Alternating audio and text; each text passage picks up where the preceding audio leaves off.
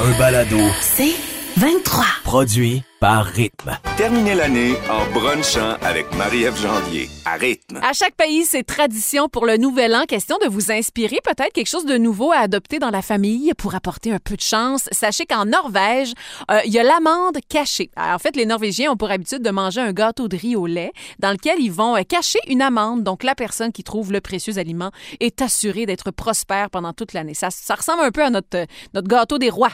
En Pologne, ceux et celles qui euh, souhaitent s'attirer la bonne fortune pour les mois à venir gardent dans leur porte-monnaie deux ou trois écailles d'une carpe. une carpe qu'ils ont dégustée pendant le souper du réveillon, le poisson. Là. La carpe, c'est vraiment le poisson, un des poissons les plus prisés d'ailleurs dans le pays, en Pologne, notamment pendant les fêtes de l'année. En République tchèque, on aime bien découvrir ce que réserve l'avenir et pour ça, ben, on s'aide d'une pomme. Alors, on va couper le fruit en deux. Là, si euh, le, le trognon, OK, là, l'intérieur, ça détermine vraiment le destin de la personne. Alors, si ça forme une croix, c'est pas bon signe. L'année va être mauvaise. Mais si au contraire, ça prend la forme d'une étoile, ben là, l'année sera riche et heureuse. En Italie, sachez qu'à minuit, les Italiens ont pour habitude de déguster, euh, hey, là, je vous le dirai pas en italien parce que je suis pas à point dans mon italien, mais c'est un plat traditionnel qui est à base de saucisses et de lentilles et c'est censé porter porte-bonheur. Je vous invite à aller voir des photos. Là, évidemment, je vous ai mis ça sur le rythmefm.com. C'est pas très appétissant, je trouve, mais ça fait un job, hein, pourquoi pas une fois dans l'année. En Espagne, on commence la nouvelle année en mangeant 12 grains de raisin. On peut euh, les avaler à n'importe quel moment, mais on doit attendre que les cloches de l'église aient sonné minuit et là, on les mange un par un à chaque coup de l'horloge, dans le fond. Fait qu'on doit vraiment respecter ça. Euh, en Angleterre aussi, on a des traditions. Au Brésil, vous pouvez porter du blanc aussi, ça, ça va porter chance. Au Japon, on fait sonner une cloche 108 fois. C'est vraiment, euh, en fait, la tradition a vu que les temples bouddhistes vont sonner donc cette cloche-là 108 fois parce que ça apporterait de la pureté dans votre cœur, dans votre esprit, votre âme et votre corps. Il y en a plein d'autres traditions, évidemment. Allez vous inspirer sur le rythmefm.com. Terminez l'année en brunchant avec Marie-Ève Janvier à rythme. On a la chance aujourd'hui de parler au coiffeur des stars, mon ami Jonathan Lee. Salut Joe. Bonjour Marie-Ève. Écoute, on est le 31 décembre. Peut-être que ce soir, vous avez une petite soirée spéciale. Puis même si c'est relax à la maison, on s'entend, il y a moyen de mettre une petite touche glam dans nos cheveux. Comment on fait? Écoute, pourquoi pas se donner avec une vague classique hollywoodienne, un incontournable des tapis rouges euh, euh, international. Mhm. Euh, je me suis dit, pourquoi pas essayer de recréer ton look de mariage, Marie-Ève, pour, euh, notre pour notre réveillon. Donc, pour recréer le look, on pourrait prendre un fer à friser d'un pouce et friser tous les cheveux dans la même direction et ensuite bien brosser. Peut-être se donner un petit coup de shampoing sec à la racine ou un petit peu de texturisant, mais c'est important de bien brosser ses cheveux après les avoir frisés pour aller chercher le volume et, euh, et la texture. OK, fait qu'on n'a pas besoin euh, nécessairement d'accessoires puis de trucs pour tenir les boucles. là. Tu suggères vraiment juste de faire la boucle, on la laisse tomber tout simplement, elle va refroidir puis euh, la job est faite. Là. Exactement. Mais le texturisant, dans ce cas-ci, là, pour vraiment donner du volume, ça serait extraordinaire. Euh, au pire, par en bas avec un bon coup de brosse. C'est important de bien brosser parce que ça va défaire les boucles puis vraiment aller donner du volume. Est-ce que justement ce, ce, ce- ce shampoing sec là que tu dis, là, je pensais qu'on l'utilisait seulement quand on avait euh, euh, le cuir chevelu un peu gras, puis on voulait comme garder notre, notre coiffure une journée de plus. Là. Toi, tu suggères de le mettre pas juste à la racine, là, on le met partout? On le met partout, mais surtout à la racine pour aller soulever la racine. Donc, ça va vraiment aller donner un effet antidérapant pour que la, la, la coiffure tienne plus longtemps. OK, puis entre toi et moi, là, mettons qu'on a une autre petite soirée là, demain, parce que c'est quand même le premier. Est-ce que ça va être beau encore ou on se lave la tête puis on recommence? Ben non, le shampoing sec est là pour ça, Marie-Ève. Ah! Donc, on pourrait se faire le lendemain, on pourrait se faire une belle couette volumineuse avec un, avec un chouchou ou avec un beau ruban. Donc, euh, le shampoing sec, c'est pas juste euh, pour le lendemain, mais aussi pour le soir même. Ah, Jonathan Lee, coiffeur des stars, je te remercie bien gros pour ces euh, beaux conseils. Très simple à appliquer, hein, c'est ça qu'on veut évidemment. Je te souhaite euh, un beau réveillon. Et puis, ça serait le fun de se reparler demain. Ça tente-tu qu'on se parle des tendances 2022? Certainement. Yes! Ah, ben, à demain, mon cher. À demain. Bonne Hey. année. Terminez l'année en brunchant avec Marie-Ève Janvier à rythme. Un balado. C'est 23. J'ai l'impression que ce sera un de mes moments préférés pour ce réveillon du jour de l'an. Salut Francis Bluto. Salut Marie-Ève, ça va bien? Ça va très bien. C'est un plaisir de te rencontrer. T'es venu avec tes bouteilles. Écoute, t'as une histoire complètement fascinante. T'es ici pour nous parler de la distillerie Blue Pearl. C'est une histoire de... Ben, ça a commencé dans un quartier à Montréal d'une façon des plus... Ben, illégale. Vraiment- ça, c'est- on va dire ce que c'est. c'est- Ouais, exact. OK, raconte-nous le début de cette aventure-là. Ben, en fait, c'est simple. Moi, à la base, j'organisais toutes les parties à l'université. Puis, à un moment donné, j'ai déménagé à Montréal. J'ai rencontré mon partenaire, Jonathan, qui, lui, distillait illégalement dans son petit 4,5 dans une chambre euh, un petit peu euh, lugubre, si je Oui, peux dire. wow. Puis, euh, finalement, à un moment donné, je me suis demandé qu'est-ce qu'il faisait avec ça. Puis, tout d'un coup, ben, j'ai juste dit, écoutez, moi, j'aimerais ça t'embarquer avec toi. Puis, lui, il distillait avec son meilleur ami, Carl, qui est un ami d'enfance. Puis, euh, finalement, ça nous amène aujourd'hui. On est rendu dans une distillerie qui est légale à Hochelaga. Donc, euh, ça, c'est la bonne nouvelle. Je pense que ce c'est un élément qui est important à, à souligner. Ouais. Fait qu'on a parti de notre petit 4,5, on faisait ça de façon euh, assez modeste et très boboche, là, je peux le dire. Puis Ah, euh, en ouais. bon québécois, puis on est rendu avec des beaux produits qu'on a à la SAQ. Euh, une entreprise qui a pris une, une belle tournure, je dirais, en trois ans. On est super fiers de nous. On a une belle équipe. Puis, euh, tu sais, c'est pas juste moi, c'est pas juste ouais. Jonathan. On a une équipe en arrière de nous qui euh, met en, en marché ces produits-là. Fait que Mais je ça- me sens vraiment chanceux. là. Ça prend de la vision, là. Tu sais, tu dis, il y a trois ans, quand tu as rencontré ces gars-là, qui, dans un setup un peu particulier, tu sais, je veux dire, t'as- t'as goûté? T'as-tu comme un coup de foudre? Ben oui. Ah oui. C'est un excellent point, en fait, c'est que moi, je suis venu pour signer le bail chez lui parce que je déménageais deux étages plus haut, dans Ok. le plex de sa famille. Puis euh, c'est en goûtant, j'ai vu, j'avais vu les cuves de fermentation, puis j'étais là, Hey, c'est quoi tu fais? Tu fais de la bière? Moi, j'avais déjà fait de la bière quand j'étais jeune. Elle était pas bonne, mais j'en avais fait. Puis ça pour dire que finalement, j'ai goûté ces produits, j'ai trouvé ça vraiment excellent. On a pris le shooter, on a signé le bail, puis j'ai juste fait j'ai posé des questions, puis ça, ça a vraiment découlé à partir de ça. Ça a été vraiment l'élément déclencheur.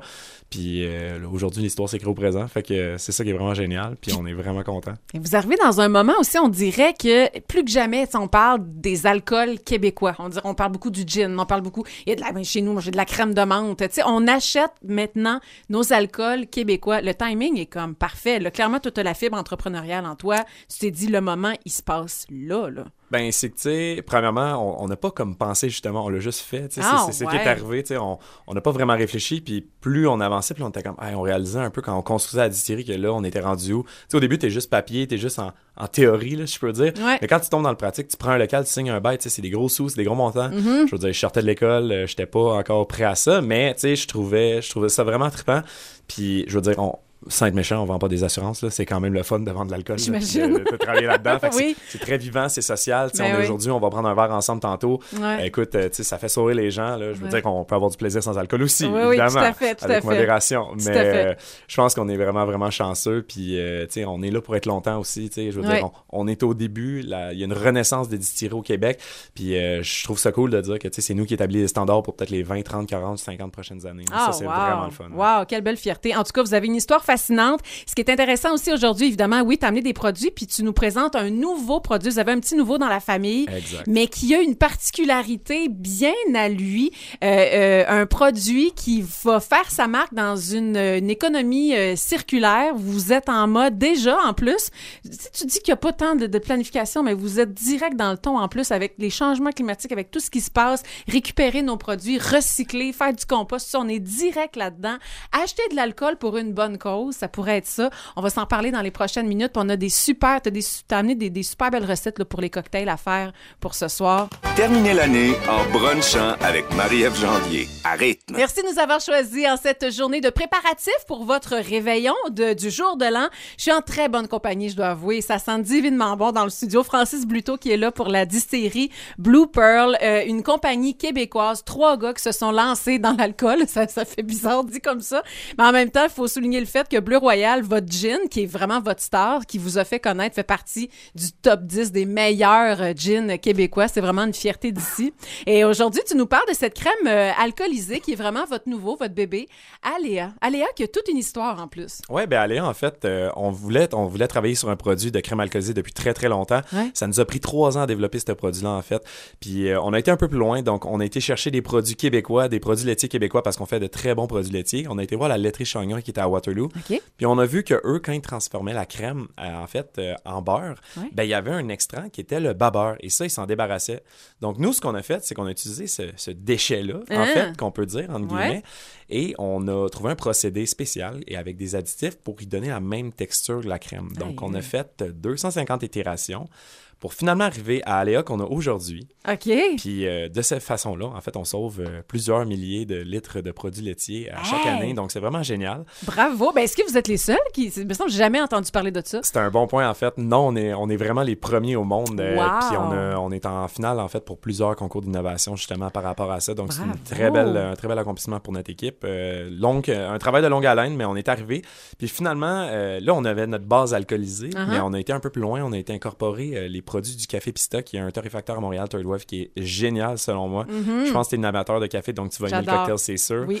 Euh, donc, nous, on a trouvé, on a sélectionné une petite ferme qui était du Brésil, un café équitable. Euh, puis, en fait, ce lot-là, qui est le Espirito Santo, on l'a incorporé dans un distillat de café pour le mettre à la crème aléa, pour finalement y donner vraiment plus de profondeur en bouche. Wow. C'est ça qu'on veut aller chercher finalement. Mais j'ai l'impression qu'aujourd'hui, on consomme. Ben, clairement, on consomme pas l'alcool de la même façon qu'avant. On aime avoir l'histoire qui est en arrière. Et cette crème alcoolisée-là, ben, en tout cas, sachant que c'est une fierté déjà, une fierté québécoise, qu'il y a une démarche aussi environnementale en arrière de ça, vous êtes vraiment dans le ton, là. C'est- C'est c'est- c'est très 2022, on va se le dire. là. Puis pour aller plus loin, écoute, je pense que tu l'as sous la main, mais on a aussi une déclinaison végane d'Aléa. Donc Ben on n'a oui, pas génial. oublié nos amis véganes à la maison parce que c'est tellement important aujourd'hui. Donc on est allé dans la même profil aromatique, crème brûlée, donc le petit côté cuspy torréfié, Mhm. caramel, mais on est allé avec une base d'alcool qui est un lait végétal évidemment, avec une base soya et coco. Donc on a le même côté velouté en bouche. Euh, c'est vraiment génial. Donc il n'y a pas de raison que quelqu'un peut pas aller euh, à- être avec Aléa euh, pendant le temps des fêtes puis être euh, satisfait en fait pour faire ces petits expressos martini, qui est d'ailleurs le cocktail que je t'ai fait devant toi. Ben, c'est ça l'affaire, là. Tu m'as préparé ça. Euh, c'est tout simple, là. Je t'ai vu, là. T'as pas, pas grand-chose devant toi, là, pour euh, préparer ça, là. Exact. Donc, nous, on a mis euh, trois types d'ingrédients. Donc, less is more, comme on dit en anglais. Oui. Désolé de l'anglicisme. donc, on a vraiment deux onces d'aléa original. Donc, évidemment, la crème qui est le maître dans ce cocktail. Oui. Finalement, on a rajouté un petit once d'alcool de vodka euh, québécoise pour donner un petit kick de plus, un petit côté crunchy. Puis, finalement, on a rajouté un, euh, un deux onces d'espresso euh, d'Espirito Santo, euh, qui est notre café qui est mis en valeur, dans le fond, dans la crème d'aléa. Donc, euh, quand tu goûtes ça, c'est super velouté. C'est rafraîchissant. Évidemment, le cocktail il est, fri- il est- il est fait au froid. Puis en fait, ça vous réchauffe, mais tu sais, ça, te- ça te rafraîchit aussi en même temps parce que le cocktail Ah est froid. C'est vraiment génial. C'est vraiment délicieux. D'ailleurs, on vous a mis la recette sur le rythmefm.com et tu nous partages aussi une autre recette hein, pour le, ré- le réveillon. Si jamais vous manquez d'idées pour ce soir, là, avec votre gin vedette, avec le bleu royal, ce sera aussi sur le rythmefm.com. Francis, euh, bon succès avec la distillerie euh, Blue Pearl. Euh, bonne chance dans tous les, les, les concours auxquels vous allez participer, les prix que vous allez gagner. Vous êtes une belle fierté québécoise, puis c'est un plaisir de te rencontrer aujourd'hui, vraiment. Ben, merci beaucoup, Marie-Ève. C'est très gentil. Ça fait plaisir. Terminez l'année en brunchant avec Marie-Ève Janvier à rythme. Un balado. C'est 23. Si vous manquez d'idées de jeux à faire en famille à ce moment-ci du temps des fêtes, là, hey, j'en ai plein à vous partager là, là, et ça coûte absolument rien. D'abord, un jeu inspiré de Julie Bélanger, ma collègue du midi, que j'ai bien hâte de retrouver. Euh, organiser un rituel de fin d'année avec des bilans des bons et des moins bons coups aussi. Donc, chacun peut écrire une lettre à soi-même qu'on va relire l'année prochaine. On l'arrange avec les décorations, on la ressort l'année prochaine. Sinon, comme Julie le fait avec sa famille, avec bon la famille ou les invités, ben on fait un tour de table avec ce qu'on a trouvé de difficile pendant l'année et qui vient de passer et quelque chose dont on est fier. Donc évidemment qu'on s'assure d'avoir des moments extrêmement touchants, des belles discussions, belles découvertes peut-être aussi sur ceux et celles qu'on aime, avec qui on partage notre quotidien. Donc essayez ça, ça vaut vraiment la peine. Euh, pour se défouler ou bouger avec les enfants puis les grands là, il y a le jeu Sauf qui peut la banquise. OK, dans ce jeu-là, les tout petits sont des pingouins qui doivent rejoindre la banquise. Alors attention, la banquise elle fond. Alors ce qu'il faut faire, c'est mettre un grand drap blanc sur le sol, ça ça représente la banquise, vous l'aurez compris. Alors les enfants sont les petits pingouins, puis là ils doivent rejoindre ce morceau de glace là. OK, au début c'est facile, il y a de la place pour tout le monde. Puis là les petits pingouins quand ils quittent la banquise, ils vont se promener un peu et là pendant ce temps-là, vous vous faites fondre la banquise en pliant le drap en deux. Les petits pingouins ils reviennent, puis là faut qu'ils se serrent pour remonter. Vous comprenez le principe, très rigolo. Il y a le jeu aussi roule, vole ou nage. Ça je trouve ça franchement intéressant. Bon, la baleine nage, la baleine ou la baleine, hein? ça ça dépend des familles. Moi c'est la baleine nage, l'oiseau vole, le Alors vous préparez à l'avance une longue liste de mots, donc baleine ou baleine, bateau, avion, vélo, poussette, fusée. Ça évidemment je vous ai mis ça sur le rythmefm.com là. Et là vous allez dire un mot à haute voix. Les enfants doivent le mimer, donc soit faire semblant de nager, battre des ailes. Ça peut être bien rigolo. Puis s'il y a un joueur qui se trompe, ben là stop, plus le droit de bouger pour celui-là. Et finalement dernière petite suggestion, la balle est dans ton camp. C'est à partir de 4 ans, un jeu rigolo qui joue avec un petit ballon puis un minuteur. C'est super facile. Et ça se joue à plusieurs avec les parents, évidemment. Donc, les joueurs se mettent en cercle, les jambes écartées.